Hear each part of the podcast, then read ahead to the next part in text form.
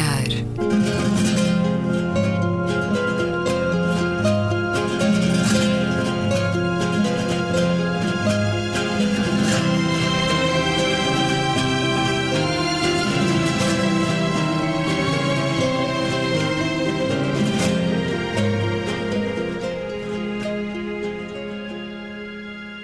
Bem-vindos a um certo olhar. É uma conversa na Antena 2 com Luísa Schmidt, Gabriela Canavilhas, António Araújo e Luís Caetano. Vamos aos destaques positivos da semana. Olhar arregalado aqui, António Araújo. É uma decisão da Comissão Europeia, ainda uma proposta de, para reduzir o lixo marinho. O lixo marinho é composto em 85% por plástico e a União Europeia quer que deixemos de utilizar e bem cotonetes, talheres, pratos, palhinhas, agitadores de bebidas e pós-papelões em plástico e as cotonetes são substituídas por quê? Materiais exclusivamente ah. a partir de matérias-primas mais sustentáveis. Pegou nos cotonetes, há uma fotografia impressionante já agora da National Geographic, que está no site da National Geographic, que é um cavalo marinho eh, embrulhado num, numa cotonete de plástico, mas enfim.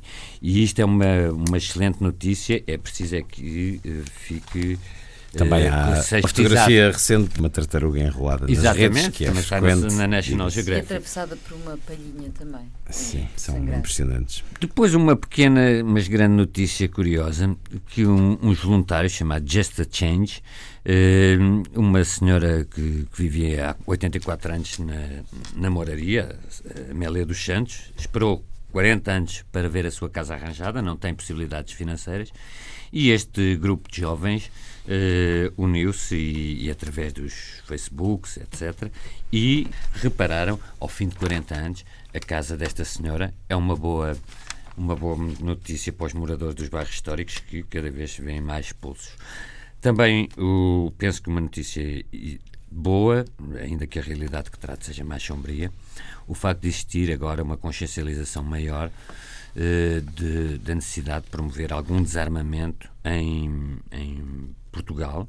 Primeiro foi o SIS alertar, há mais de um milhão de armas ilegais. O, o, o, Serviço de Informações de Segurança chegou a pedir uma campanha de entrega voluntária. E, eh, seguindo-se ao SIS, o que é curioso, o PCP e os Verdes, e agora o Bloco de Esquerda também, a apoiarem uma campanha de maior fiscalização das armas. Porque estas questões já, não, por exemplo, nos Estados Unidos já nem são notícia, nós aqui falamos já há uns anos, há uns meses, de outros casos de massacres em escolas. Ainda há, há pouco tempo, eh, uma ou duas semanas, um atirador né, no Texas matou mais de 10 pessoas eh, numa escola. No perfil do Facebook tinha a frase Nascido para Matar, e este jovem, de 17 anos, sem cadastro, eh, matou oito colegas e duas professoras e, e, portanto, como é evidente, não quero fazer extrapolações cá para Portugal, mas, como é evidente, e se as teorias criminológicas explicam, se, se existe a motivação e se existem os meios, em Portugal podem existir as motivações, mas é importante que retiremos estes, estes meios, isto é, este milhão de armas ilegais. É preciso recordarmos que só o ano passado foram cometidos 636 crimes com armas de fogo, entre os quais 15 homicídios e 557 assaltos à mão armada. O teu olhar arregalado da semana, Gabriela Canavilhas? Pois não é que também há engarrafamentos de aviões nas pistas dos aeroportos e também houve no Porto, num voo que vinha de Amsterdão para Lisboa e um avião uh, da TAP uh, teve que pousar no Porto e ficar três horas à espera de poder seguir para Lisboa. Mas isto é um olhar arregalado, não é sobrolho franzido. É arregalado, isto é, é positivo, porque uh, nestas três horas em que o avião esteve pousado no Porto, entre os vários passageiros que estavam aborrecidos e enfastiados. Todos nós já passamos um bocadinho por isso, uma vez ou outra na vida. Entre os vários passageiros, de repente, há um chamado Ray Chen, que é um famoso violinista australiano que uh, não faz mais nada e saca do seu Stradivarius era um violinista, é um violinista uh, de primeira água, abre a caixa do Stradivarius, pega no Stradivarius e não faz mais nada. Presenteia os seus colegas que estavam no, no, no avião com ele. Os seus colegas? Os seus companheiros de viagem e de infortúnio e presenteia-os com um concerto de barra. Vamos ouvir aqui umas notas.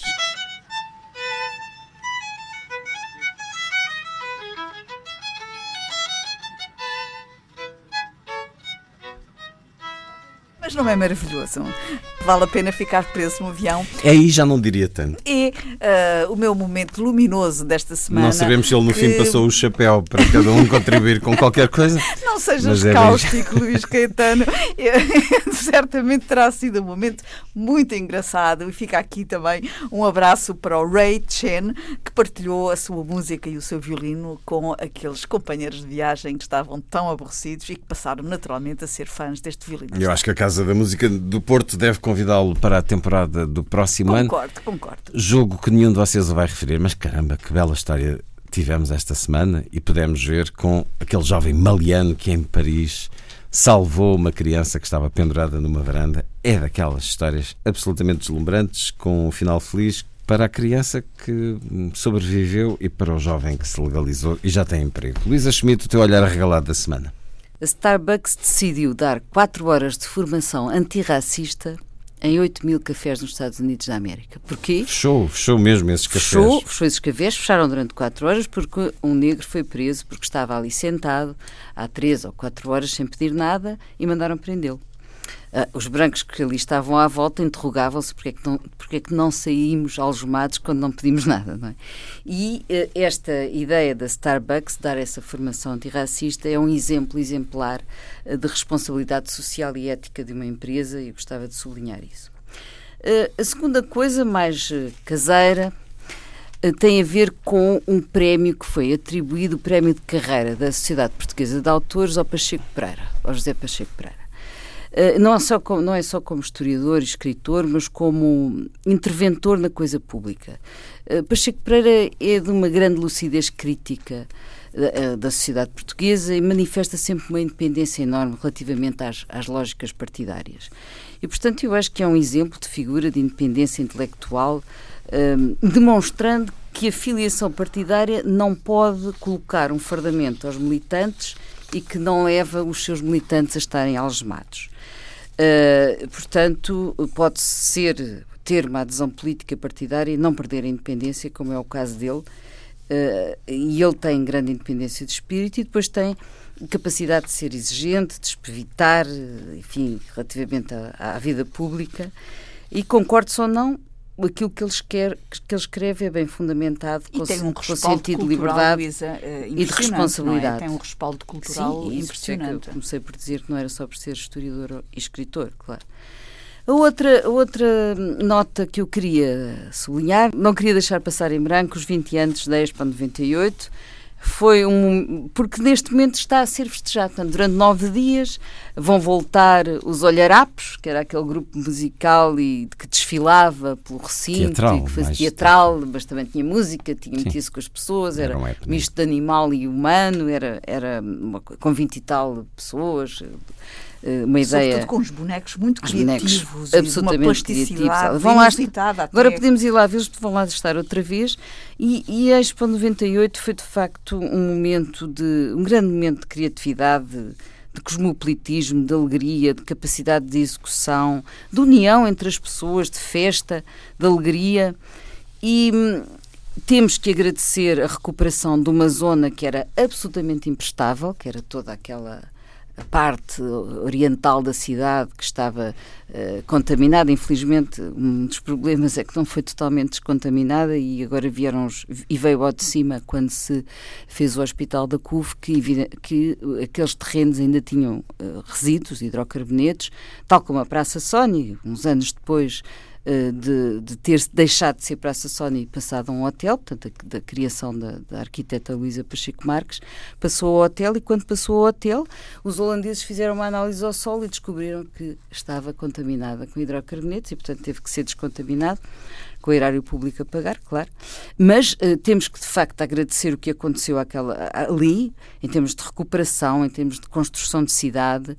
Um, o evento o evento em si, mas tudo o que ficou. E deixou algo inscrito que esteve depois, sobretudo, a cargo do, do pavilhão do conhecimento e do oceanário, eh, que perpetuaram o espírito da primeira Exposição Mundial dos Oceanos, um, embora uh, de uma forma, não foi logo imediatamente que Portugal assumiu essa sua a vocação e o cluster e tudo isso, mas efetivamente aquela grande ideia inicial que se teve em grande parte a Mário Ruivo e a Mariana Gago, infelizmente, que já não estão, que infelizmente já não estão entre nós, foi um tema que uh, depois um, continuou, teve essa continuidade uh, nesses dois uh, grandes lugares de, de, conhecimento, de encontro e de criatividade também, de ciência. Aquilo que nós sentimos ali foi a capacidade de requalificação urbana, no bom sentido do termo, que deveria ser replicada em vários sítios no país. Hum, e que contagiou comportamentos sociais também. Também, porque eh, nós sabemos, por ética exemplo, ambiental, uh, civismo comportamental, sentiste isso? Na altura, por exemplo, nós sabemos pelos estudos que fazemos que quando um lugar está sujo e há lixo, as pessoas tendem a sujá-lo mais. Um Ali contágio. havia um grande cuidado com tudo o que era lixo, ruído, tudo o que era uh, os, os, todo uh, o mobiliário urbano, portanto, era a ausência do automóvel, tudo isso Bom, uh, foi uma até, forma até de ganhar construir vida, cidade. Luísa, até enquanto espaço uh, habitado, depois da Expo acabar, uh, quando passou Demorou. a ser um espaço habitado e fruído pelas pessoas, até ganhar essa humanização levou algum tempo. Houve ali a sombra de um abandono que já tinha acontecido eu lembro em Sevilha, de passear ali, posições, mas... Eu lembro de passear ali e sentir que parecia que estava num planeta que não era o planeta Terra. Mas hoje vais lá e vês que se reanimou com certeza, os vulcões de água, portanto, a relação com o rio, Sim, mas, tudo é, isso mas essa humanização, essa claro. humanização levou um período a fazer-se, levou um período, precisou das famílias viverem, eh, das crianças... Do centro uh... comercial, da Estação do Oriente. da Estação do Oriente, isso. acabei de vir lá agora e acho que tem que ser mais, tornar-se, tem que se tornar mais confortável para as pessoas. É muito bonito, mas é muito desconfortável. É, é mas também, mas também tem piada que a própria arquitetura, que é o, daquele espaço, sendo uma arquitetura moderna ou diferente daquela que Lisboa estava habituada e tendo um certo arrojo, uma certa estética diferenciada, uh, um certo contraste com a Lisboa que nós conhecíamos. E até nesse sentido uh, uh, criou ali um contraste que fazia, pelo menos em mim, dava-me um pouco a sensação de não estar em Lisboa, de estar num outro sítio distante. Uh, e, e, levei algum tempo a habituar-me. Mas isso foi um dos problemas, porque a ligação à cidade antiga e à cidade velha demorou a ser feita e só agora é que está a ser feita com alguns projetos. E, e também acho que houve um excesso de construção do, do primeiro plano pormenor para o segundo, e aí, eh, quer dizer, há, há, qualquer coisa de paliteiro excessivo ali, paliteiro de construção, não é? E a viveste Expo... muito a Expo? Foste muito àqueles dias uh, temáticos? Fui, fui eh, bastante. Visitaste os pavilhões quase todos? Todos. Visitei todos, experimentei tudo o que havia para experimentar. o mundo em Lisboa e Lisboa e, aberta ao mundo. E depois também lembro-me do encerramento com aquele espetáculo multimídia do Aquamatrix, da autoria de Alberto Lopes, que era uma coisa absolutamente extraordinária.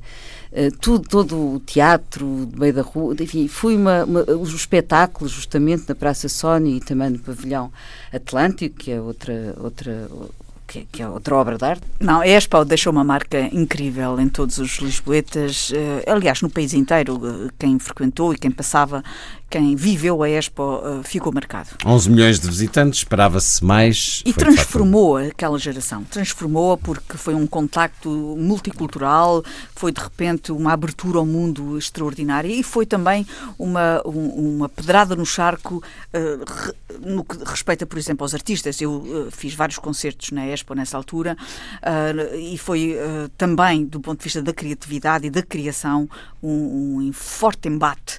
Não só recebemos em Portugal gente de todo o mundo com uma qualidade incrível, como nós fomos confrontados com essa qualidade enquanto artistas. Portanto, houve aqui, de facto, uma pedrada no charco muito grande e que nos projetou muito, foi muito importante sob esses pontos de vista. Mas também gostava aqui de me juntar à Luísa com um olhar positivo e ainda no quadro da requalificação, dando nota que, finalmente, o Pavilhão de Portugal vai ter uh, um projeto de requalificação, não que ele esteja em ruínas, mas uh, está a precisar de uma atenção importante, porque há muitos anos que ele não tem uma utilização. E como sabemos, o património, quando não é usado, uh, tem deteriora-se. Uh, deteriora e uh, aquela peça arquitetónica, aquela joia arquitetónica, por causa daquela pala absolutamente maravilhosa. Que era a pala que ia cair, toda a gente dizia que ia cair. Eu não consigo encontrar não, palavras para descrever também, é? aquela pala. É, é uma obra de arte sublime que o que se... torna mais estranho o tal uh, desinteresse pela ocupação do pavilhão de Portugal. Não Caramba, era tanto desinteresse. 20 anos. Não era tanto desinteresse, Luís. Uh, houve muitas, uh, tentaram-se muitas hipóteses de utilização do pavilhão. Hum. Só que a configuração do pavilhão, o, o tamanho das salas, a própria natureza do pavilhão impediu dos vários destinos que, que para ele foram pensados. Eu estou-me a lembrar, foi pensado inclusivamente para sede da Orquestra Sinfónica Portuguesa, mas depois tinha problemas nesse sentido. Foi pensado para sede, olha, da coleção Berardo no princípio, mas tinha problemas de outra natureza. Foi pensado para vários museus, mas tinha problemas de outra natureza. Houve várias tentativas para uh, vários destinos, mas uh, nenhum deles se configurou uh, adequadamente. E depois havia também a questão da tutela. pertencia. aí aí é uma questão mais burocrática, é, mais politizada. E não querendo aqui também ocupar muito tempo, mas lembro-me de quando o governo em que Assunção Cristas foi ministra, lembro-me que uma das primeiras coisas que ela anunciou e que foi aplaudida em toda a comunicação social foi a Expo vai ser privatizada, vai ser regularizada a situação da Expo. Da Expo? Da Expo, todo aquele parque. Uh, Parque Expo. E até hoje continua na mesma. Portanto, passou o governo inteiro e nunca mais vi nenhuma página do jornal de ser uma linha relativamente a essas declarações que fizeram capas inteiras de jornais.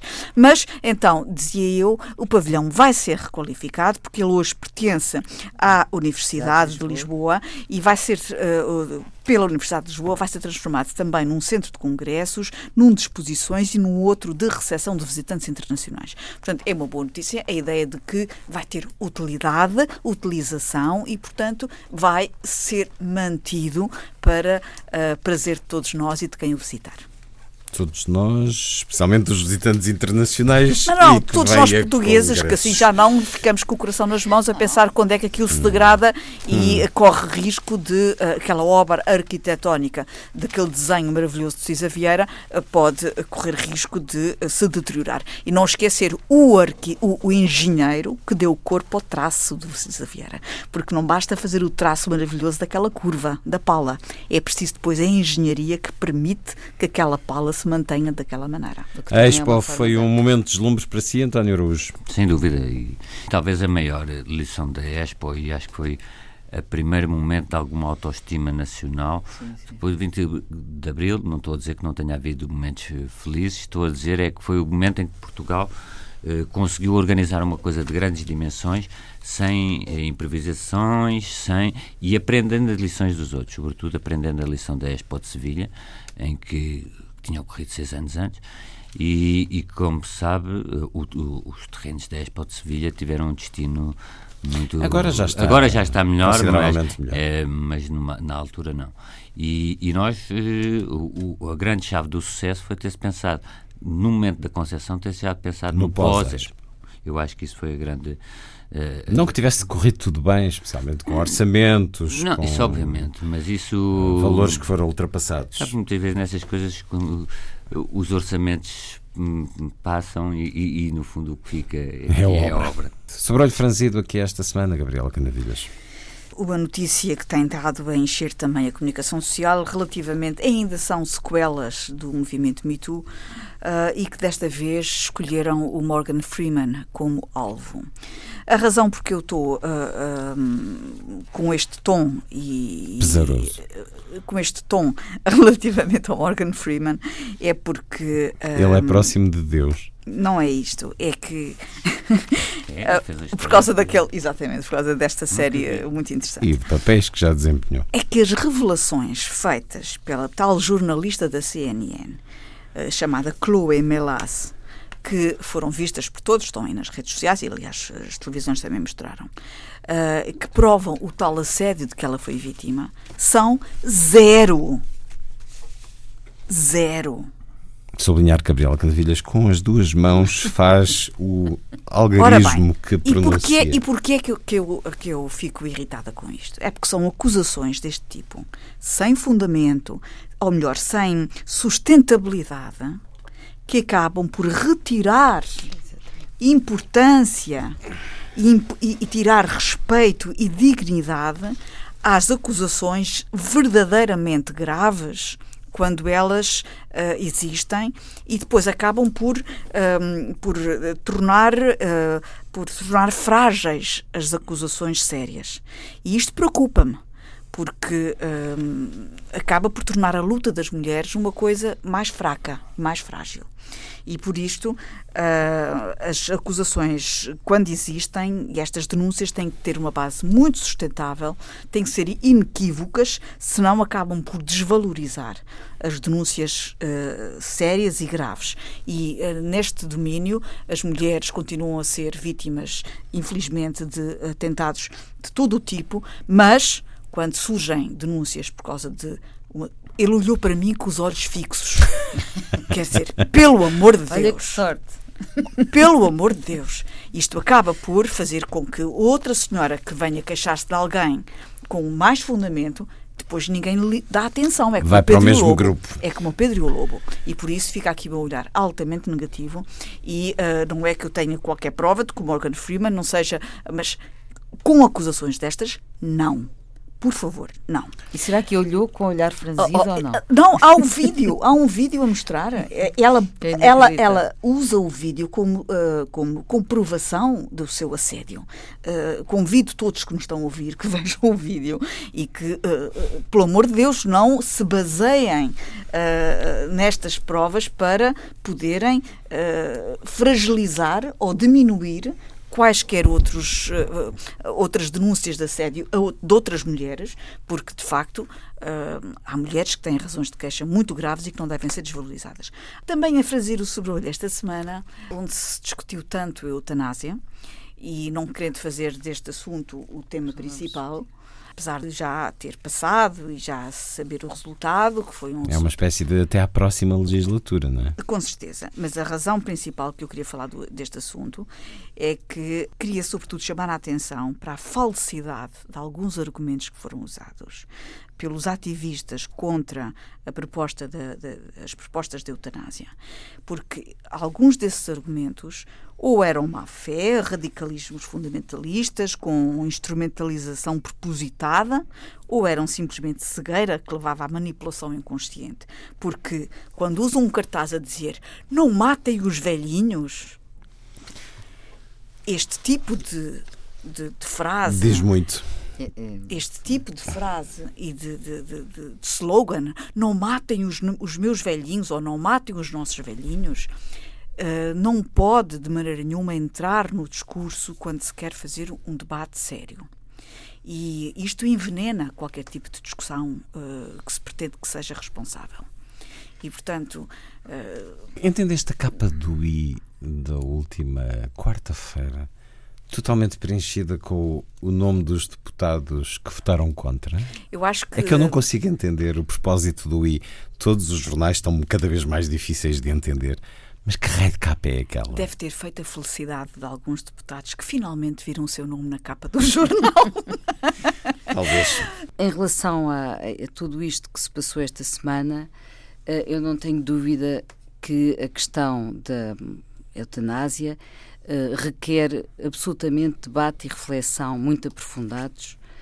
Uh, não que os projetos apresentados pareçam irrefletidos de modo nenhum, ou se, têm todos qualidade, mas uh, este é um assunto altamente exigente, grave e não vai desaparecer da agenda pública e política e não pode desaparecer. Não vai pelo desaparecer, contrário, pelo mas, contrário, mas não durante pode, não uns pode. anos provavelmente vai desaparecer, como Eh, já aconteceu mas com a interrupção julgo- voluntária da gravidez. Mas, mas eu acho que, pelo contrário, este assunto vai mesmo ter que ser pensado profundamente por todos e não ser apenas é o este, princípio este de um tipo, processo. este tipo de É o jogo princípio de um eh, processo. de, de manipulações primárias, como a Gabriela estava aqui, aqui a, dizer, aqui a dizer, ou uma coisa de opiniões. Eh, porque eh, é um tema eh, que nos diz respeito a todos e depois não é só isso. A população não é apenas mais idosa, muitas doenças que até há pouco tempo É eram que isto não fatais. tem nada a ver com velhinhos. É que este, não. este projeto Agora tornaram-se não tem doenças. nada a ver com velhinhos. Aliás, os velhinhos nem sequer são os- o alvo nem Não- o destinatário destes Não vamos projetos desenvolver de uma discussão Claro, que tem pois, agora uma, não, não é discussão, mas- uma- mas um ponto isto- final até Isto para dizer que o assunto tem mesmo que ser trabalhado, veio para ficar e tem que ser tratado com muita seriedade e com alguma celeridade também. portanto, não é um assunto para ficar esquecido, porque ele é absolutamente urgente de resolver na sociedade portuguesa e, este, e realmente este debate, eu posso dizer que também não foi suficiente Quer dizer, uh, uh, a verdade é que. Eu acho que houve um grande debate, não? Dois anos, uh, nos jornais, todos os jornais pediram mas opiniões, testemunhos, houve, vários. Mas recentemente, quer dizer, a sociedade ainda não está suficientemente Pronto, por isso é que é o início do caminho. É o início de um processo. É o, é o início de um processo, ou então já é um episódio meio, mas, é, mas tem que ter continuidade e, de facto, ninguém consegue ficar indiferente ao sofrimento extremo e desesperado de doentes em estado terminal. Compaixão uh, e compreensão perante o desejo de morte assistida desses doentes, se assim o quiserem, porque também podem optar pelos cuidados paliativos se os houver. No lado oposto a esse cartaz ridículo está um, uma crónica fortíssima e muito pessoal de Pedro Tadeu no Diário de Notícias de terça-feira, que vale muito a pena ler, recomendo. Uh, o seu sobrolho franzido da semana, António Araújo?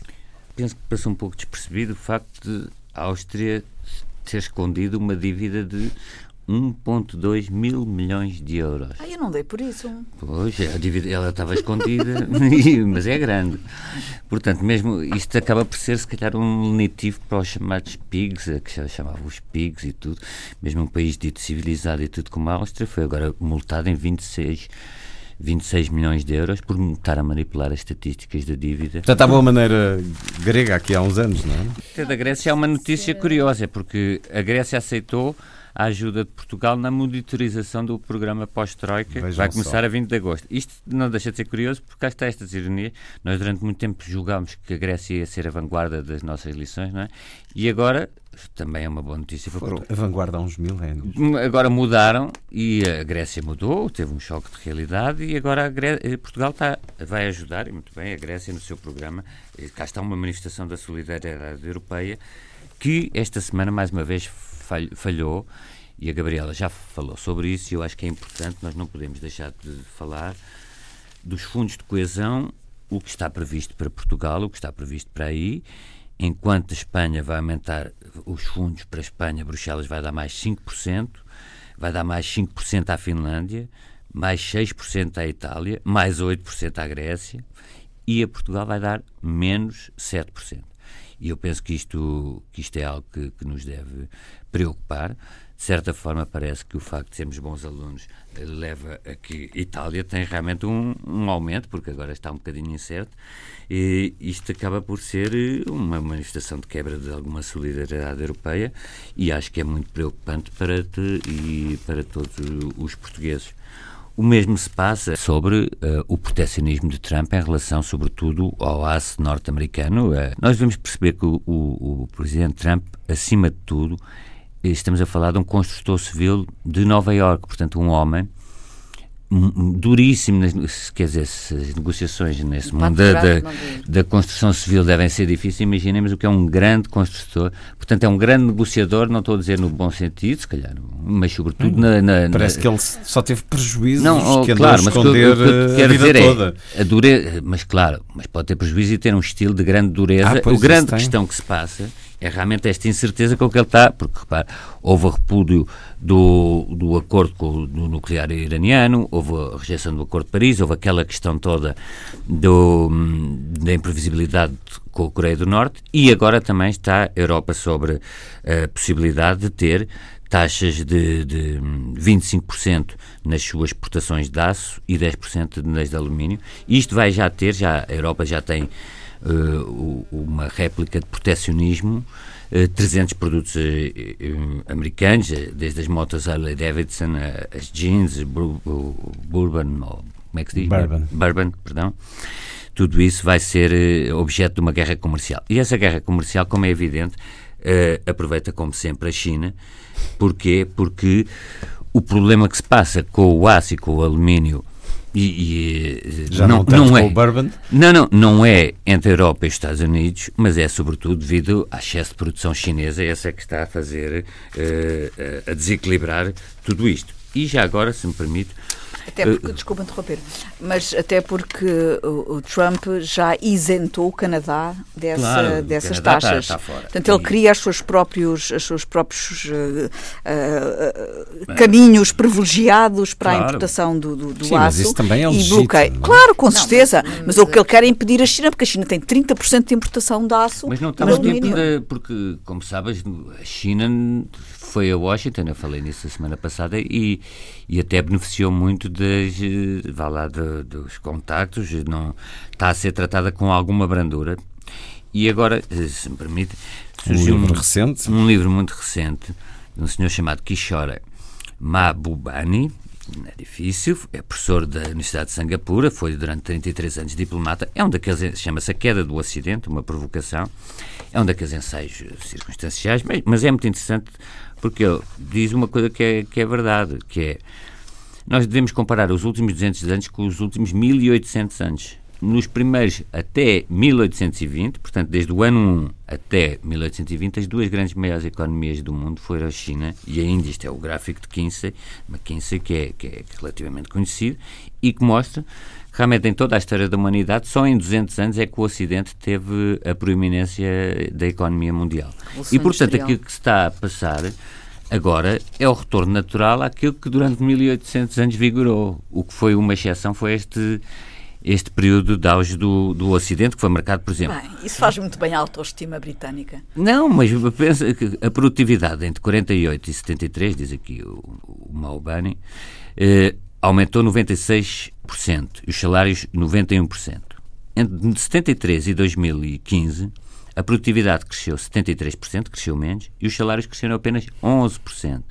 Portanto, naquele período dourado de 48, 73, os salários até a, subiram até a primeira 90 crise, até a primeira sim, crise sim, do petróleo. Claro. E também outra questão da desigualdade, é que em 65 um diretor executivo de uma empresa ganhava 20 vezes mais que um trabalhador, atualmente ganha 300 vezes mais. 20 para 300. Portanto, vejam Sim, a disparidade. Casos, mas é, são, claro, são diferenças abissais. Claro, claro. Mas tudo isto para, para dizer que eh, não se precisaria nada de bom, porque esta administração norte-americana não está bem a perceber que eh, é através da união com a Europa que devia evitar. Eh, e, e, não com uma guerra comercial estéril e fútil com a Europa, que vai ser dos dois lados, quer dizer, a Europa também vai replicar, que isso só vai favorecer realmente os interesses de ainda maior domínio uh, da, da China e, e, e, sobretudo, da China. No caso de, de, do aço, há também os interesses indianos, mas enfim, é sobretudo o caso da China. China, que esta semana, na primeira vez na história de Macau, condenou o mais jovem deputado, Sulu Sou, tem 26 anos, e um ativista pró-democracia e, por isso, foi levado a tribunal e foi condenado a uma pena de, de, de multa de 4 mil euros. Caso não pagar, cumpre uma pena de prisão de 80 dias. Portanto. Uh, Qual foi o crime dele? Foi ter participado numa manifestação eh, contra, eh, que a Associação Novo Macau organizara em maio de 2016, 2016 exatamente, contra a atribuição de um donativo da Fundação é, é Macau, uma, uma universidade. Portanto, participou numa manifestação e, eh, pela primeira vez na história de Macau, um deputado julgado e condenado. Isto começa a ficar de Macau, complicado. A Espanha. Luísa. Michel Barnier, o negociador-chefe da União Europeia para o Brexit, eh, tem vindo preocupadamente falar sobre o assunto e, inclusivamente, numa entrevista recente que deu, diz claramente o Brexit não traz qualquer valor acrescentado, perdemos todos, lidera uma negociação que é infelizmente negativa, um enfraquecimento recíproco decidido pelos britânicos. E, portanto, uh, uh, cá estamos a caminhar para este, este problema eh, como, entretanto, Jorge Soros vem dizer, eh, numa entrevista também esta semana, que o divórcio da, da Inglaterra com a União Europeia vai ser um longo processo, provavelmente mais do que cinco anos, e, portanto, o melhor é fazer um novo referendo propõe ele. E para isso já contribuiu com uma quantia, 500 mil libras, para um grupo anti-Brexit liderado por Gina Miller, um, trabalhar nisso e esse grupo vai publicar um manifesto dia 8 de junho, portanto para a semana, a apelar a um segundo referendo. Vamos ver o que é que acontece, mas efetivamente a, a situação uh, tem sido. É mais uma, uma nota negativa para a União Europeia e para aquilo que neste momento devia torná-la mais coesa e forte e, e, que o Brexit vem, vem quebrar, não é? Depois um sobrolho que eu não sei se é franzido, se é regalado, se é carregado, o que é, é mais humorístico. Temos agora esta novidade, que é Paulo Portas vem comentar na TVI, portanto, vem ocupar, dizem os jornais, o espaço uh, de Marcelo, portanto, na posição que estava Marcelo Rebelo de Souza, mas ponto e vírgula, não é? Porque não é um cidadão comum. Ele consegue reunir sete empregos. Portanto, não é uma coisa qualquer. A lista é É que Marcelo era professor e jurista, mas Paulo Portas é absolutamente acrobático. São sete empregos. Ele é Câmara de Comércio e Indústria de Portugal, é consultor da Motengil, é membro do board da Pemex, que é a segunda maior petrolífera sul-americana e a maior empresa mexicana. Hum, é dos, é, tem um contrato com os Thinking Heads, também o, uma empresa consultora que se chama Vinciamo, venceremos, em português, traduzindo. Uh, está na academia, é professor em Portugal, mas também nos Emirados Árabes Unidos. Portanto, temos aqui realmente uh, um, um, homem dos sete instrumentos uh, que agora nos vai brindar na TVI. espero que em legenda apareçam os seus cargos todos. Enquanto Paulo Portas tem sete empregos e representa muito de uma certa geração que se ingrou por aqui por acolá. Caramba, esses recibos todos de ordenado, que bem que deve viver Paulo Portas. Mas há quem não vive tão bem, nomeadamente quase todos os jovens que uh, são aquela geração mais escolarizada na atualidade. Um recente entrevistado meu, um doutorado numa área artística, desabafou há dias que foi convidado a trabalhar sem remuneração num programa de televisão temático dessa área e também a trabalhar pro bono na criação de um curso e de um espaço cultural dessa área. Estamos a falar de um jovem doutorado muito competente, muito conhecedor, e isto tudo, estas duas propostas surgiram no espaço de 24 horas. Mas isto é o retrato das propostas que lhe chegaram nos últimos dois anos assistimos à generalização de uma atitude parasita de empresas e instituições que exploram os mais jovens, tenham ou não qualificações. Mesmo na cultura, isso é comum, com aquele argumento estafado que às vezes poderá confirmar que a experiência pode ser muito positiva e um passo para o mercado de trabalho, mesmo em empresas ou eventos que envolvem muito dinheiro, muitos milhões, não há a ética de pagar umas centenas de euros, que seja, a estes jovens que ou fazem estágio ou fazem voluntariado. O caso mais recente é o da Feira do Livro. Há um abaixo assinado a reunir nomes contra o abuso de voluntários na Feira do Livro de Lisboa. A Associação Portuguesa de Editores e Livreiros, que organiza a feira, afirmou que lhes paga refeições e transportes e que o programa de voluntariado já deu emprego a um quinto dos participantes. Há dias, quando estive na Feira do Livro, gravei com Alexandra Lucas Coelho, que lançou este abaixo assinado. Discutemos os seus argumentos. Isto é um problema há muito tempo. O que se passa é a APEL, que, que organiza a Feira do Livro de Lisboa, recebe muitos milhares de euros das editoras. As editoras, para estarem aqui onde nós estamos, elas têm que pagar, eh, eh, além bem. de pagarem as cotas, têm que pagar bem para estarem aqui, para além de outras subvenções que a, que a APEL recebe. Portanto, a APEL tem dinheiro, ou devia ter, para pagar ao que chama, entre aspas, voluntários, ou seja, pessoas que são recrutadas para trabalhar na feira e que não recebem nada com o argumento de que estão em contacto com autores e estão em contacto com livros. Ora, quem contribui para que os livros existem circulam, neste caso, eu iniciei um abaixo assinado, recuso esta ideia de que nós sejamos uma espécie de isco, não é remuneração de ninguém estar em contacto com autores e com livros. É porque a feira é contacto qualquer pessoa pode contactar com os é, autores. É bom nós podermos, é muito bom nós podermos dar o nosso trabalho a quem queremos, a quem entendemos e a quem dele precisa. Darmos o nosso tempo e o nosso trabalho. Não é o caso da APEL. A APEL não precisa disso. A APEL tem dinheiro ou devia ter para pagar esse trabalho que os voluntários entre aspas, porque eles não são, ou seja, não devem ser considerados voluntários. Os voluntários são para outras coisas, não são para eventos comerciais, como é esta feira também, que tem um lado comercial certamente não são para associações que recebem o dinheiro que a APEL recebe.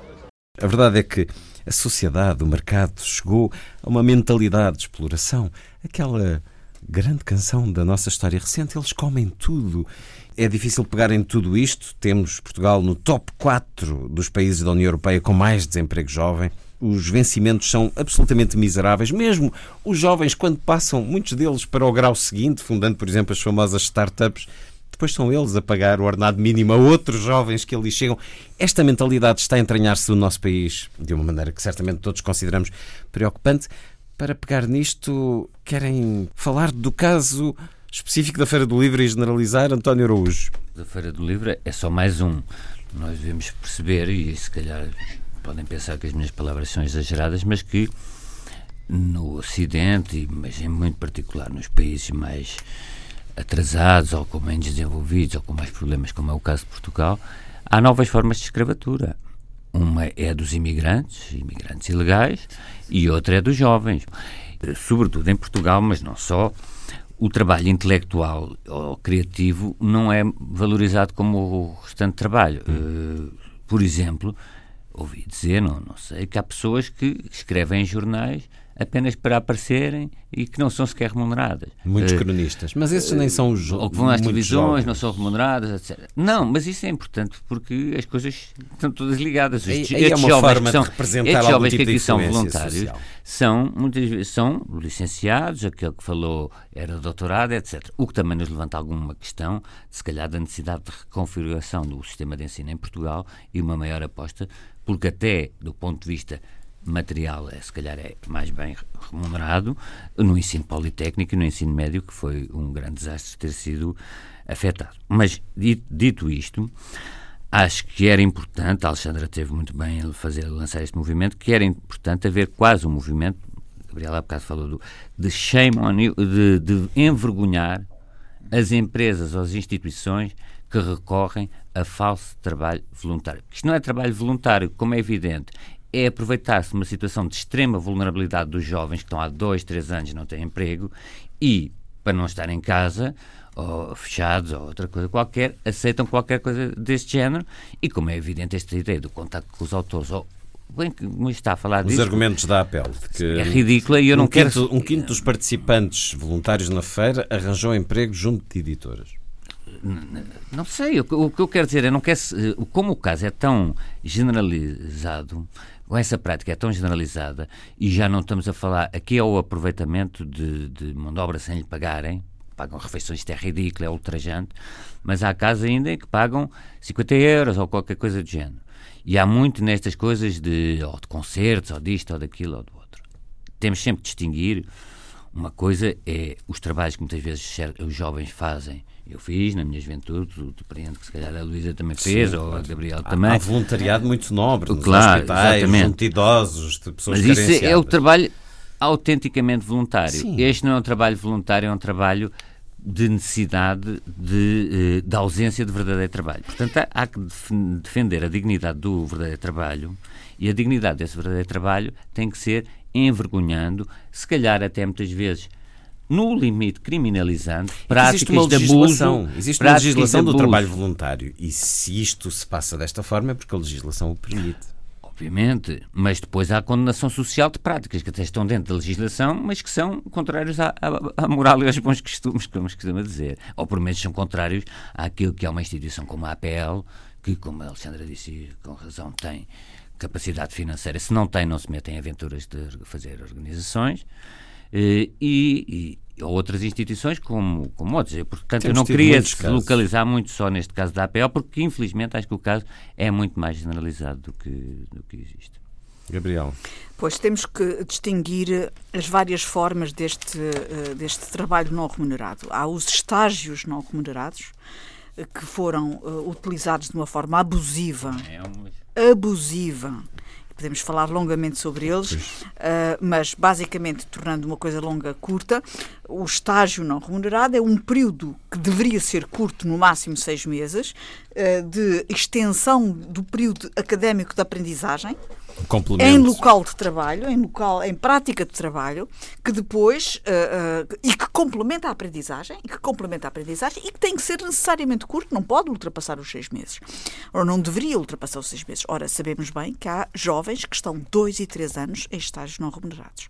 Dá para não falar, se me permite, Gabriela, daquelas verdadeiras burlas com, com, com, os fundos do Instituto de Emprego e Formação Profissional, que as empresas, algumas empresas ficam com, com Exatamente. Exatamente. E onde é que está a fiscalização e a punição disso? É sempre eh, os dois passos fundamentais: fiscalização e punição. Bem, mas há, também tem havido programas uh, estatais que têm dado resultado, que é o Estado paga metade do vencimento desse jovem e a empresa paga apenas metade. Isto é, a empresa acaba por ter jovens a trabalhar por metade do salário, porque o Estado assegura a outra metade, e muitas vezes uh, a empresa acaba depois deste determinado período de ficar com este jovem uh, nos seus quadros. e, portanto, as estatísticas demonstram que há uma percentagem significativa desses jovens que acabam por ficar com o primeiro emprego. A salário mínimo, já se sabe. Bom, mas então há também os voluntários, pura e simplesmente, que são para eventos específicos, portanto, para um evento e, e, e pronto, e há também o trabalho à experiência. Ora bem, o que eu queria aqui, e não vou levar muito tempo, o que eu queria aqui dizer é. Uh, é interessante a ideia de poder fazer um trabalho à experiência, mesmo que não remunerado, numa determinada empresa onde se procura um objetivo profissional. Não, não desdenho essa hipótese, nem acho que seja nada do outro mundo que um jovem que acaba um curso, quer muito trabalhar naquela empresa, faz uns seis meses sem, sem remuneração, combina, até porque tem como objetivo ficar naquela empresa, quando lhe é prometido o um emprego naquela empresa. Mas se a empresa não for séria, vai rodando essa mão de obra e não gasta dinheiro. O grande problema são estes abusos. E agora, há um outro problema que traz desigualdade, que é o seguinte: há jovens que podem dar-se ao luxo de trabalhar sem remuneração porque querem ficar com aquele emprego e há jovens que não se podem dar o luxo de prescindir de, da remuneração porque têm compromissos familiares e de outra ordem e, portanto, têm que aceitar trabalhos não qualificados porque têm que ganhar salário e, portanto, nunca vão ter aquele emprego para o qual era necessário passar um período sem remuneração. Portanto, isto aumenta a desigualdade no acesso ao emprego. E uh, gostava só de dizer que eu até concordo com o, o, o, estágio ou o trabalho não remunerado durante um determinado período, desde que esse trabalho seja produtivo. Não é tirar cafés e limpar cadeiras e arrumar não sei o quê. É que seja produtivo para a aprendizagem uh, do trabalho, uh, para a aprendizagem dessa pessoa. Que esse jovem retire benefício pessoal e não a empresa que o benefício seja para o jovem e não para a empresa. Não, tem que ser para os dois. Para a empresa não, tem não, que ser. Se ele está a trabalhar não, lá, a empresa tem que beneficiar disso. Não, desculpe. Se está um jovem a trabalhar numa empresa e que não recebe nada, o principal. Uh, uh, Sim, o principal. quem deve tirar o, o, o, benefício principal é quem está a dar o seu trabalho sem remuneração. E que, quando eu digo é benefício, é, um é, o benefício intelectual, o benefício de aprendizagem. Sim, tem que ser mútuo. para quem está a dar o trabalho. O principal tem que ser aquele que não está a receber vencimento. Se isso acontecer, estágio, é? se isso acontecer, eu, eu admito e aceito que não receba vencimento em mais nenhuma, e durante um determinado período curto, em mais nenhuma circunstância. Porque é absolutamente imoral. Imoral. E os abusos que o nosso país tem visto, e por toda a Europa, e vão continuar. E vai ser pior, porque cada vez é mais difícil para um jovem encontrar emprego e um jovem faz qualquer coisa que tiver ao seu alcance, nem que seja trabalhar sem remuneração, na miragem de da, da péssima daquela, remuneração que muitos depois Daquela possibilidade de lhe poder vir a dar um emprego no futuro. Luísa. Eu penso que o, que o que a Gabriela estava a referir e que acontece muito é, a meio do curso, do, do curso superior, os jovens oferecerem-se para fazer estágios em empresas que lhes interessam isso para é aprender. Coisa. Isso é uma coisa e isso faz todo sentido. É mais no final não, do curso. Agora, no final Protocolos do curso. É, não, entre não, não, empresas desculpa, e faculdades. Eu tenho, tenho Sim, isso eu sei claro, que não eu é. Sei que existe outra é a meio forma. do curso por iniciativa exemplo, própria. Por sim. iniciativa própria Mas e vão é trabalhar nas. Isso é uma situação absolutamente. eh, Não é disso que estamos a falar. O que estamos a falar é que, infelizmente, os jovens em Portugal vivem eh, no com uma, uma taxa de desemprego elevadíssima e na precariedade na precariedade de vencimentos, de salários, de emprego, mas também do acesso à habitação, no acesso à, à vida social, muito dependentes da família. Nós, em vez de Estado de Previdência, temos a família Previdência, não é? Como diz um colega meu sociólogo. E hum, esta situação eh, precária de desemprego leva também muitas pessoas a preferirem uma atividade muitas vezes abusivamente não paga, eh, preferem isso do que estar na, ati- na inatividade. Eh, agora, o que deve ser censurado são, é a falta de escrúpulo das empresas que se aproveitam disso. Eh, e, em- e em abusar deste sentimento de inatividade que as pessoas Começam a surgir nada têm. espaços na internet de Eh, muitos denúncia. Mas tem que haver uma, uma responsabilidade social Sim, que a própria lei, a própria legislação Vamos, aplique. porque eh, eu concordo com o António, há muitos outros casos para além da APEL. Eu conheço, há- há- tenho nota de, inclusivamente, ateliês de arquitetura que permitem aos jovens eh, trabalho neste projeto e depois a seguir e depois a seguir o vai ganhar o outro, ganha no projeto a seguir e às vezes isso não acontece. Portanto, no caso da APEL, o que está a cometer é de facto um abuso moral sobre a ideia de voluntariado juvenil. Ah, quer dizer, a, ideia, a APEL não sabe que vai precisar daquelas tarefas?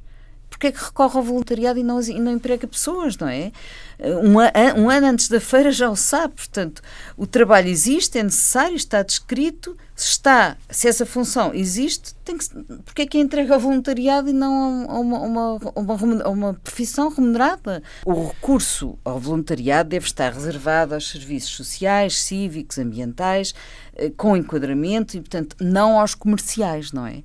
Eh, O trabalho eh, portanto, é, é hipócrita, acresce que eh, é hipócrita eh, a APEL vir dizer que é bom para os jovens, porque depois arranjam um emprego e tal. Porque nesse caso, o que a APEL devia fazer era recrutar os jovens e os editores e os livreiros e e de promover, jovens espera aqui. aí, e promover um encontro, um evento contactos, que é uma coisa que existe muito noutros países e que pode acontecer e pode promover isso. É esse o objetivo e deveria ser, até poderia ser um bom E objetivo aí para falta maturidade no nosso tecido empresarial. falta muita é- maturidade. A maturidade ainda é da exploração, que já E- vem de longe. Portanto, estamos aqui a falar de uma coisa que tem a ver com a decência, não é? Eh, não se está a fazer uma ilegalidade, a APL não está a cometer uma ilegalidade, ou outras empresas que o façam, mas é um, um abuso e é uma indecência, não é? Agora, eu também tenho uma certa hesitação em entrar muito pela via legal, uma adenda ao voluntariado, mais uma lei, mais uma burocracia, mais a inspeção do trabalho, mais serviços de Estado, mais estruturas administrativas, mais dotação orçamental, mais concursos. Portanto, é preciso decência e bom senso nesta matéria.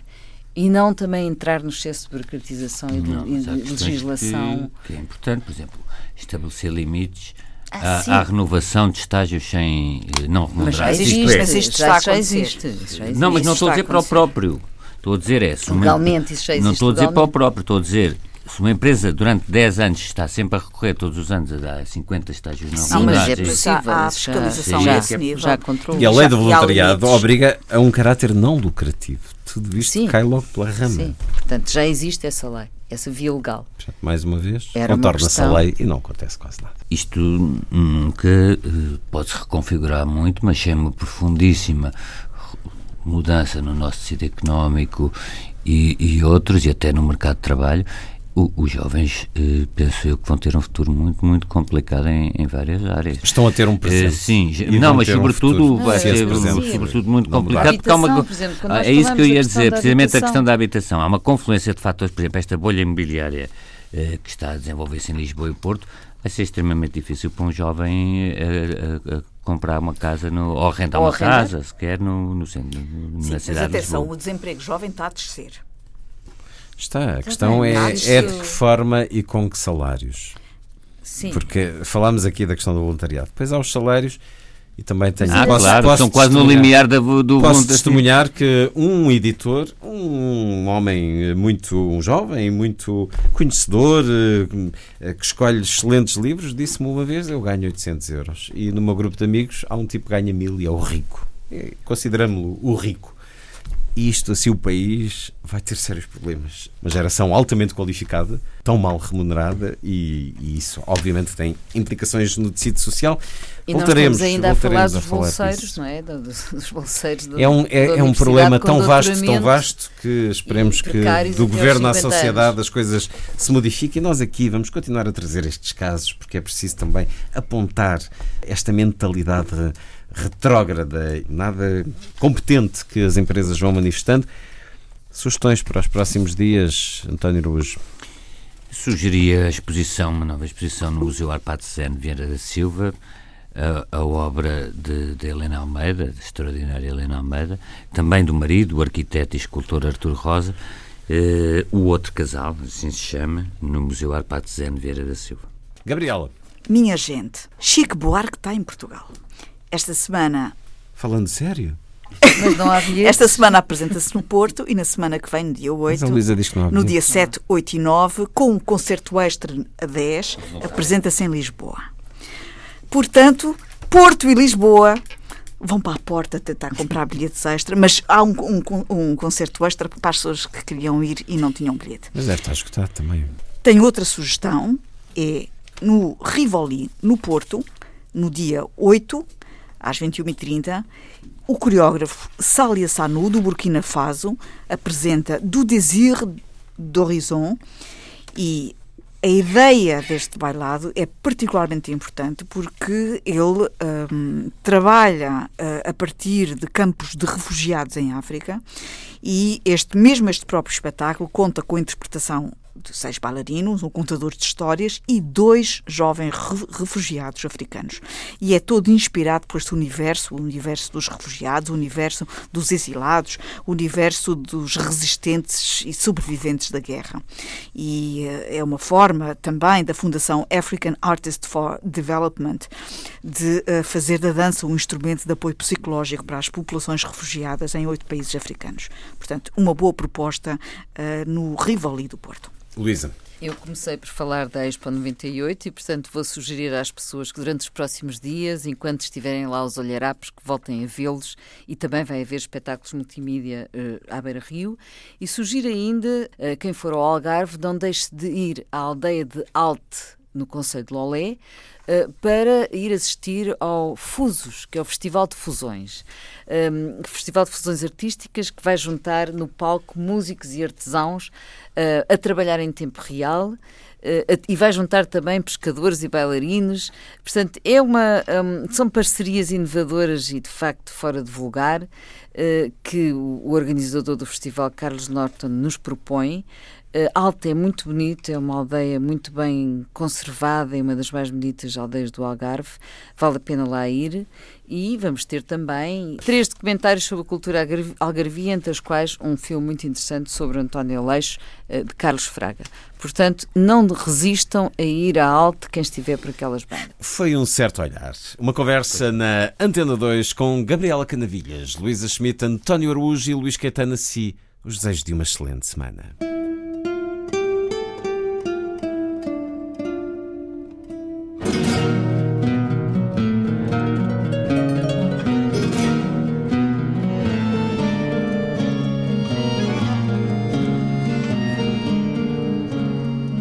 Certo olhar.